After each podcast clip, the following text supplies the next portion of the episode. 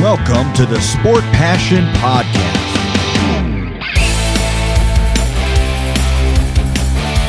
And here is your host, Lars Marendorf.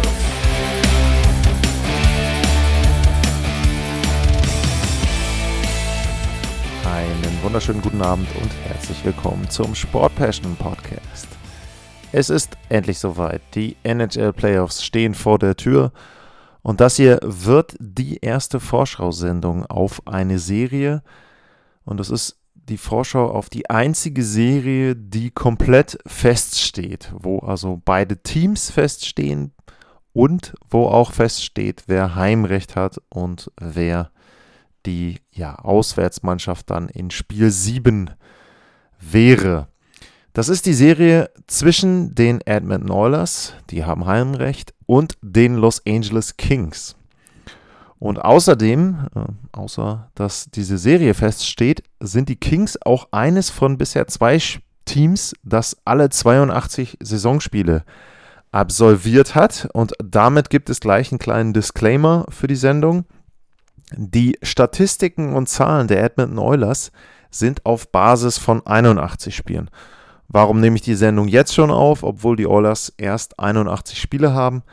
Ganz einfach, ähm, ich muss oder ich darf und möchte auch natürlich, weil ich das gerne mache, äh, acht Sendungen aufnehmen und das ist zeitlich und logistisch nicht ganz so einfach. Und deswegen habe ich mich dazu entschlossen, die Serie jetzt schon aufzunehmen. Und ich glaube, dass dieses eine Spiel, was die Oilers haben, dass das an den generellen Tendenzen nicht so viel ändern wird. Und äh, da gibt es sicherlich noch die eine oder andere Zahl, die dann dazukommt oder die man abziehen muss. Aber das Spiel gegen Vancouver, das ist das letzte, was jetzt noch offen ist für die Oilers. Das wird nicht komplett meine Einschätzung der Edmonton Oilers über den Haufen werfen. Sei denn natürlich, es gibt Verletzungen, okay. Das mal ausgenommen. Aber ansonsten bin ich der Meinung, man kann auch nach 81 Spielen dann schon sagen, wohin die Reise gehen könnte für die Edmonton Oilers. Also das eben Kurz vorweg, die Statistiken der Kings sind nach 82 Spielen, die der Oilers nach 81. Und damit steigen wir ein in diese Serie. Und äh, damit geht es natürlich mal los. Wie lief denn die reguläre Saison? Ja, die reguläre Saison der Oilers lief so, dass sie auf zwei einlaufen in der Pacific. Aktuell 48 Siege, 102 Punkte. Da kann noch ein bisschen was dazukommen, nämlich ein Sieg und zwei Punkte. Und die Los Angeles Kings sind direkt dahinter auf drei in der Pacific Division. Die haben 44 Siege geschafft, 99 Punkte, knapp unter der dreistelligen Punktezahl geblieben. Und ich würde sagen, bei den Kings ist es eine sehr gute Spielzeit gewesen. Überraschend, dass sie auf drei eingelaufen sind, finde ich. Ist natürlich ein bisschen knapper, wenn man dann insgesamt guckt, am Ende mussten sie dann doch bis kurz vor Schluss zittern, bis sie dann die Playoff-Platzierung hatten. Die Vegas Golden Knights waren da immer noch so ein bisschen im Nacken und hätten, und auch die Canucks, wenn man ähm, die noch mit reinnehmen will, und hätten da durchaus nochmal aufholen können und die Kings da irgendwo verdrängen können von Platz 3.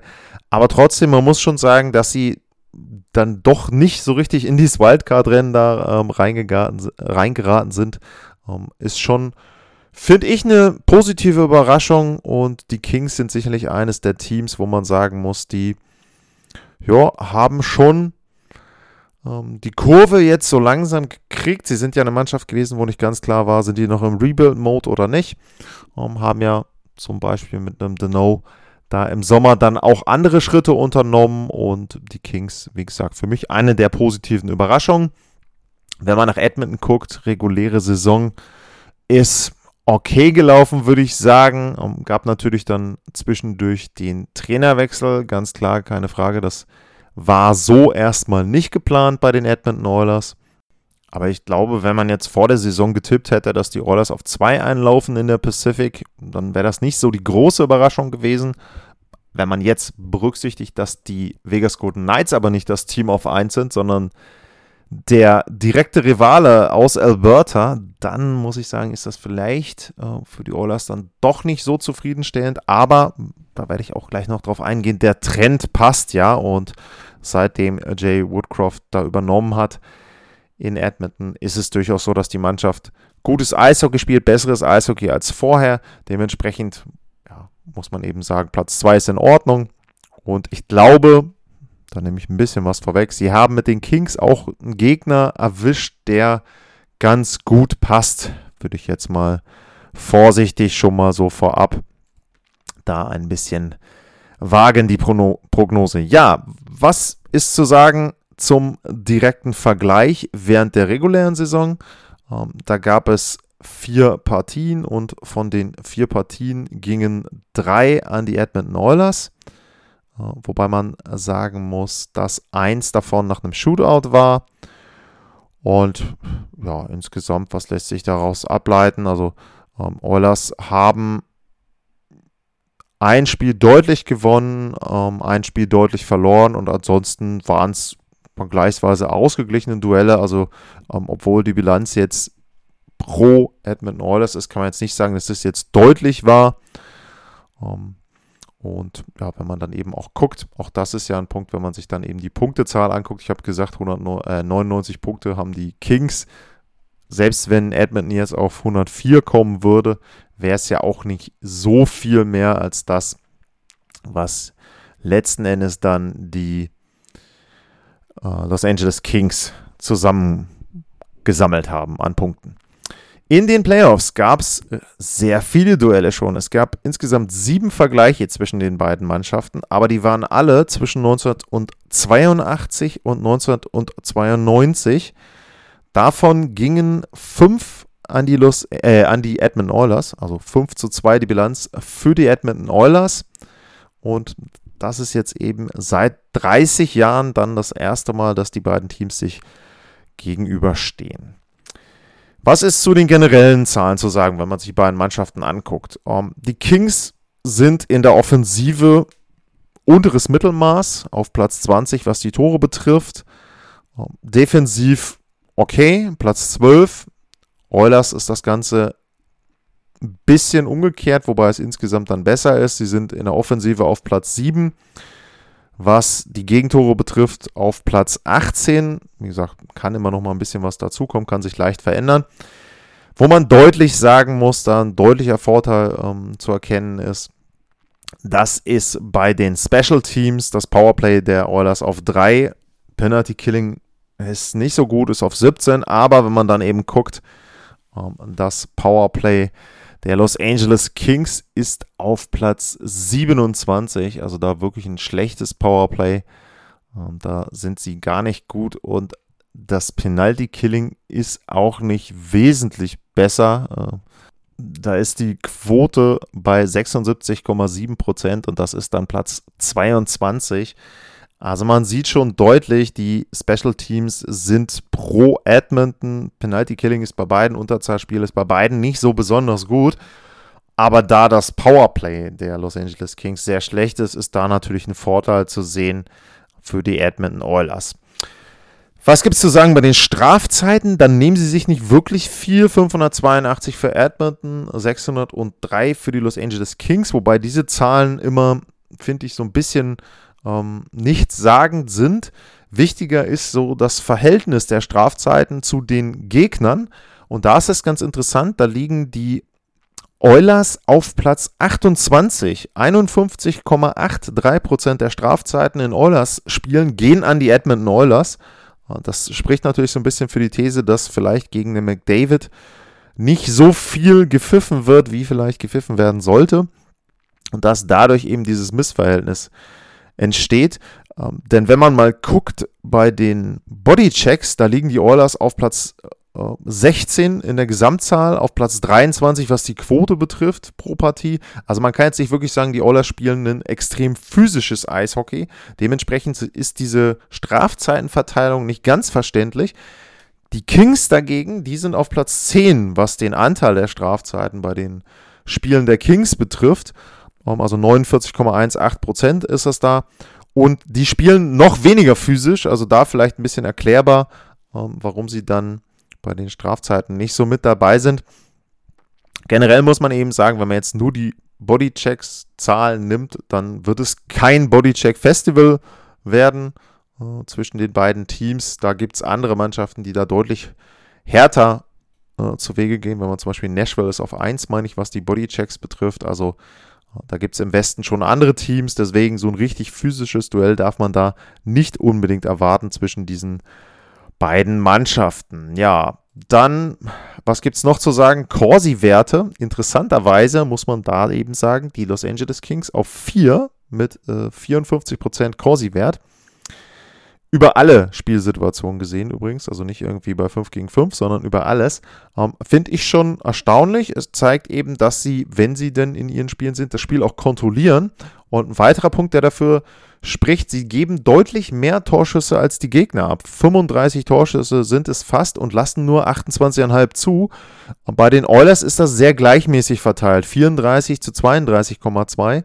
Ähm, da gäbe es natürlich, wenn man jetzt zum Beispiel Statistiken machen würde, wie sieht das Verhältnis aus bei den Reihen von Dreiseitel und McDavid, sicherlich ein anderes Verhältnis, aber insgesamt sind die Oilers da sehr ausgeglichen. Das erklärt auch, warum die beim Corsi-Wert zum Beispiel auch nur auf 8 sind. Also da merkt man schon, ähm, dass sie da eben dann ja ein bisschen diesen Schüssen dann Tribut zollen, weil die ja dann auch in die Statistik mit einfließen.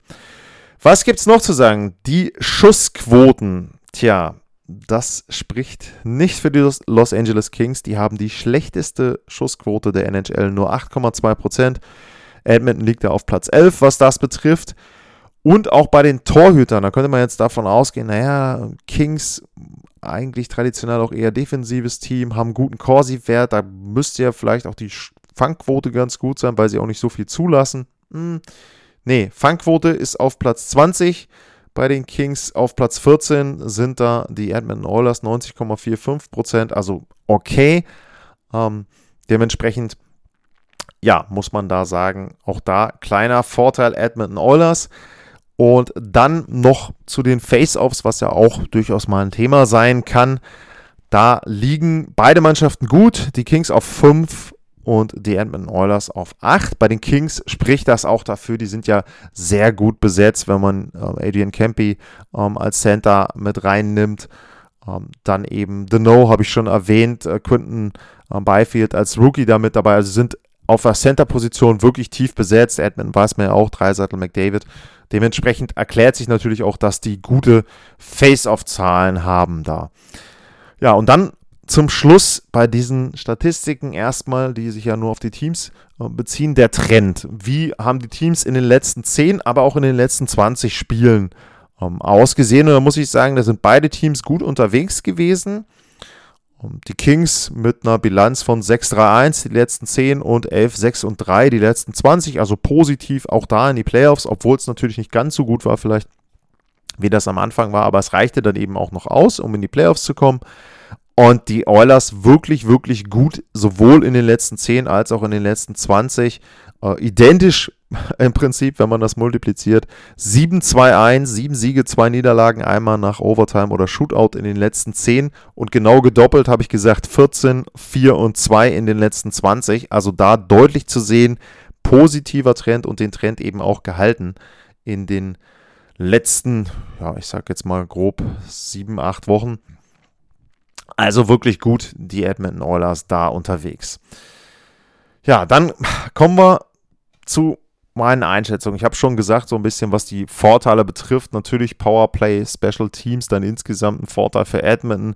Dazu kommt, dass sie mit McDavid und Dreiseitel, ja, ich nenne es dann immer mal so Unterschiedsspieler haben. Also wirklich Spieler, die dann eben mit einer Aktion oder mit mehreren Aktionen in einem Spiel eine Partie entscheiden können. Ähm, das ist sicherlich so, dass sie da einen Vorteil haben gegenüber den Los Angeles Kings. Ähm, die haben sicherlich auch gute Spieler. Ähm, Adrian Campy ist zum Beispiel jemand, der da jetzt eine wirkliche Breakout-Saison hatte äh, mit 35 Toren, aber insgesamt ist es dann doch, wenn man jetzt auch mal sortiert, äh, wie viele Tore sie dann geschossen haben, eben 35, 27, 20, das sind so die ersten drei da. Und wenn man das eben dann äh, vergleicht mit den Edmonton Oilers, ähm, da haben wir die 55 von Dreiseitel, 44 McDavid, Zach Hyman hat 27, der hat ein paar Spiele gefehlt. Ähm, ja, Evander Kane ähm, ist zu nennen mit 22 Toren in 42 Spielen. Das ist auch eine 40 plus Tore Pace. Ähm, Yamamoto hat 20 Tore gemacht. Also man sieht da schon, ähm, die Oilers natürlich eben auch, hatte ich ja schon erwähnt, was die Tore betrifft, einfach offensiv wirklich besser besetzt. Ähm, da eben ganz klar als die Los Angeles Kings, die das Ganze eben dann so ein bisschen übers Kollektiv machen, über die Mannschaft machen. Ähm, man muss ja auch sagen, zum Beispiel ein äh, Andreas Athanasio, der hat auch nur 11 von 28 Spielen gemacht. Also der wäre noch jemand, der hätte da vorne auch noch mit reinstoßen können, was die Tore betrifft.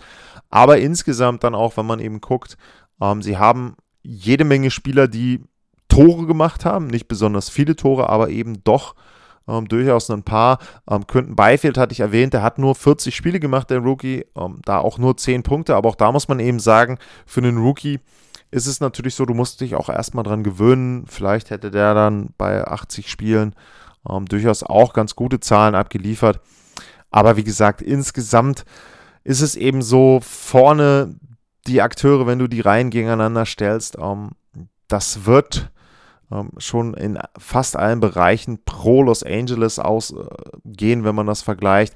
Ähm, Philip Deneau und ähm, Ansi Kopitar sind natürlich zwei der besten defensiven Center, die du haben kannst in der NHL. Und ähm, das ist insoweit natürlich interessant, weil du die Möglichkeit hast, gegen beide Reihen der Oilers, also wenn eben Dreiseitel und McDavid auseinander spielen, in zwei Reihen spielen, gegen beide Reihen jeweils einen guten defensiven Center zu stellen. Also das ist natürlich schon ein Vorteil, den die Kings haben, den andere Teams nicht haben.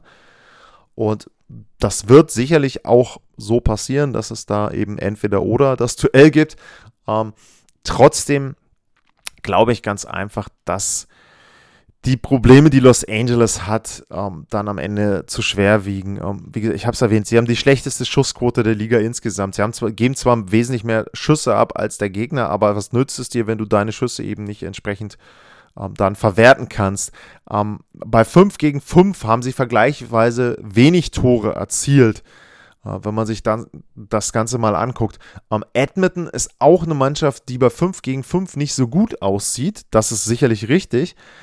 Aber ähm, wenn man dann eben sieht, dass die Kings selber nicht viele Tore machen, dann wird Edmonton das in dieser Serie, glaube ich, nicht so viele Probleme bereiten. Wenn man den Blick dann weitermacht, wenn man dann gucken würde, wenn sie gegen Calgary spielen würden und dann im Western Conference Final zum Beispiel gegen die Avalanche, da wird ihnen dieses 5 gegen 5 Problem eher dann ähm, ja, auf den Tisch kommen und da müssen sie dann ähm, da reagieren und eben entsprechend versuchen, das Ganze zu verändern. Aber gegen die Kings ähm, ist das für mich eben dann kein wirkliches, ähm, kein wirkliches Problem. Und ähm, ansonsten, Drew Dowdy fällt aus, der hatte so ein bisschen eine Comeback-Saison, muss man sagen, für die Los Angeles Kings. Der wird gar nicht mitspielen. Ähm, dementsprechend ist das natürlich auch dann nochmal ein Problem.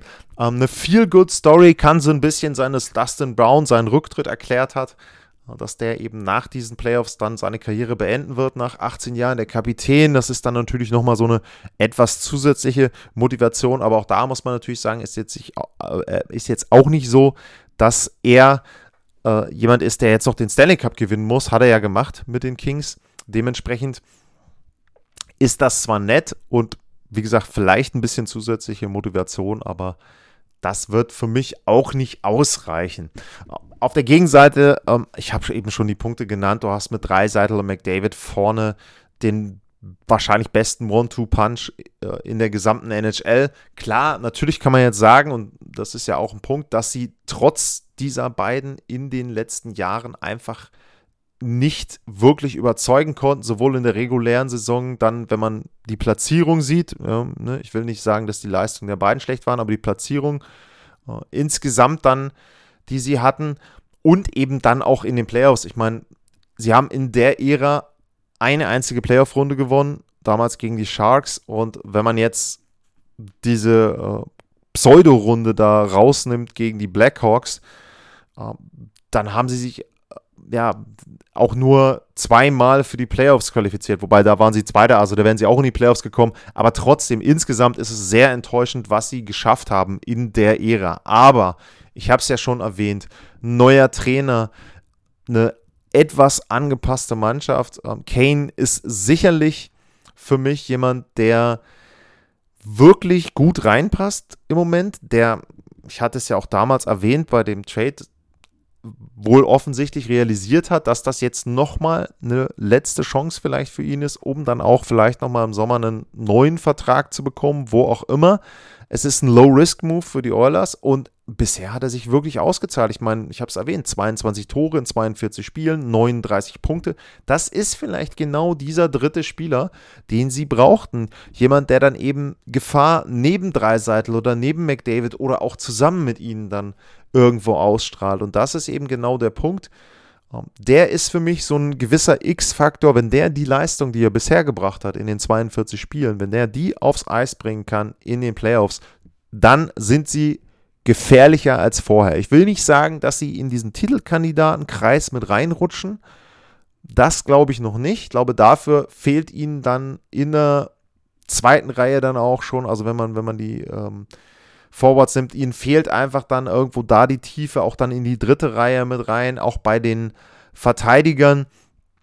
Es ist dann so für mich, dass sie, klar, ähm, Bouchard hat eine wirklich gute Saison gespielt jetzt ähm, als junger Spieler, ähm, Daniel Nurse ähm, auch wirklich gut, aber trotzdem, mir fehlt da auch defensiv immer noch so, ein, so eine kleine Stufe ähm, zu den Titelkandidaten. Aber wir reden jetzt heute an dieser Stelle über die Serie gegen die Los Angeles Kings und da spricht für mich im Grunde alles für die Edmonton Oilers. Der einzige Punkt, und das ist bei den Oilers in den letzten Jahren ja immer so ein Thema gewesen, ist die Torhüterposition, wo man dann eben sagen muss, okay, ähm, Mike Smith, Miko Koskinen sind beide für mich immer noch nicht so etabliert, dass man sagen kann und besten Gewissens sagen kann, hey, ähm, mit denen gehe ich jetzt richtig gut durch die Playoffs. Und auf der anderen Seite spielt immer noch Jonathan Quick. Ähm, er ist nicht der Jonathan Quick von den Titelläufen, sag ich mal, von 2012 bis 2014. Auch das gar keine Frage. Aber wer sagt denn, dass der nicht in der Lage ist, eine wirklich gute Playoff-Serie zu spielen? Und ich meine, wenn man sich dann überlegt, ähm, was den Oilers in den letzten Jahren so passiert ist, dann kann das durchaus mal vorkommen, dass dann da ein Torhüter heiß läuft und dann eben eine Serie klaut. Ich kann es mir nicht vorstellen. Ähm, ich muss ganz ehrlich sagen, ich kann es mir wirklich nicht vorstellen. Es ist sicherlich so, auch da nochmal, wenn man sich die Statistiken anguckt, wenn man jetzt nur Quickman nimmt mit 2,59 Gegentorschnitt, 91% Fangquote, ähm, dann ist er da zumindest was die Fangquote betrifft, besser als Koskinen. Was den Gegentorschnitt betrifft, ist er besser als sowohl Koskinen und Mike Smith. Aber wie gesagt, das wird für mich in dieser Serie nicht ausreichen. Und die Edmonton Oilers werden sich da durchsetzen. Und ich glaube auch, dass es relativ schnell sein wird. Ich würde mal tippen, fünf Spiele. Mehr kann ich mir da wirklich nicht vorstellen, denn ich glaube einfach, die Kings, ja, die hatten jetzt so ein emotionales Hoch, haben die Playoffs erreicht, aber mehr ist da für mich in dieser Spielzeit nicht drin. Ich, es war sehr vielversprechend, muss ich echt sagen. Die haben mich wirklich überrascht, was sie da aufs Eis gezaubert haben. Lag natürlich auch mit daran, dass andere geschwächelt haben. Auch das, keine Frage. Aber das musst du dann eben auch ausnutzen, haben andere nicht gemacht und dementsprechend gute Saison der Kings, aber jetzt in Runde 1 ist für mich Ende. Die Edmonton Oilers werden sich da durchsetzen und in die nächste Playoff-Runde dann einziehen. Das war meine Vorschau auf die Serie Edmonton Oilers Los Angeles Kings. Bevor wir rausgehen, noch ein Hinweis. Und zwar habe ich eine Liga erstellt in der NHL Racket Challenge. Ich werde den Link nochmal teilen zu dieser Liga. Also ich poste das dann nochmal bei Twitter. Ich kann es auch hier in die Show Notes mit reinmachen. Und wer Bock hat, wer ja, Spaß und Zeit und Lust hat, der kann an der Bracket Challenge teilnehmen. Es gibt dieses Jahr veränderte Regeln. Ich weiß nicht, ob ich das so gut finde, aber sie sind verändert worden. Und zwar kann man jetzt wohl bis zum Start von Spiel 2, meine ich, noch tippen. Das heißt also, wenn man das erste Spiel sich angeschaut hat und in irgendeiner Form, wenn die Kings Spiel 1 geklaut haben durch einen Shutout von Jonathan Quick, dann kann man den Tipp für diese Serie noch ändern. Glaube ich nicht dran, aber es ist so. Also wie gesagt, die Bracket Challenge, wer da Bock hat, kann bei uns dran teilnehmen. Man kann auch äh, gegen Gretzky spielen, Beat Gretzky in der TNT League. Äh, die Kollegen von RAN NHL haben auch eine eigene Liga da geschafft. Ich weiß gar nicht, ob man die Brackets übertragen kann. Muss ich mal gucken. Oder ob man in jeder einen eigenen abgeben muss. Auf jeden Fall würde ich mich freuen, wenn der eine oder andere oder die eine oder andere an der Bracket Challenge teilnimmt.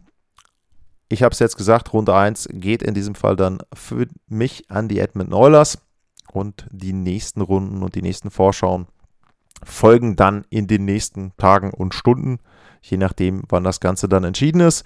Für heute bedanke ich mich fürs Zuhören. Wie immer gilt, wenn ihr den Podcast gerne hört, abonniert ihn, bewertet ihn. Und wenn ihr Fragen habt zu den anderen Serien, at lars-mar, info at sportpassion.de, das sind die beiden Adressen, wo ihr mich erreichen könnt. Und ansonsten bleibt gesund, ein schönes Wochenende. Genießt den letzten Spieltag in der NHL. Dann geht's los. Der Wahnsinn der ersten Runde, wo jeden Abend jede Menge Spiele sind. Und bis dahin, ciao.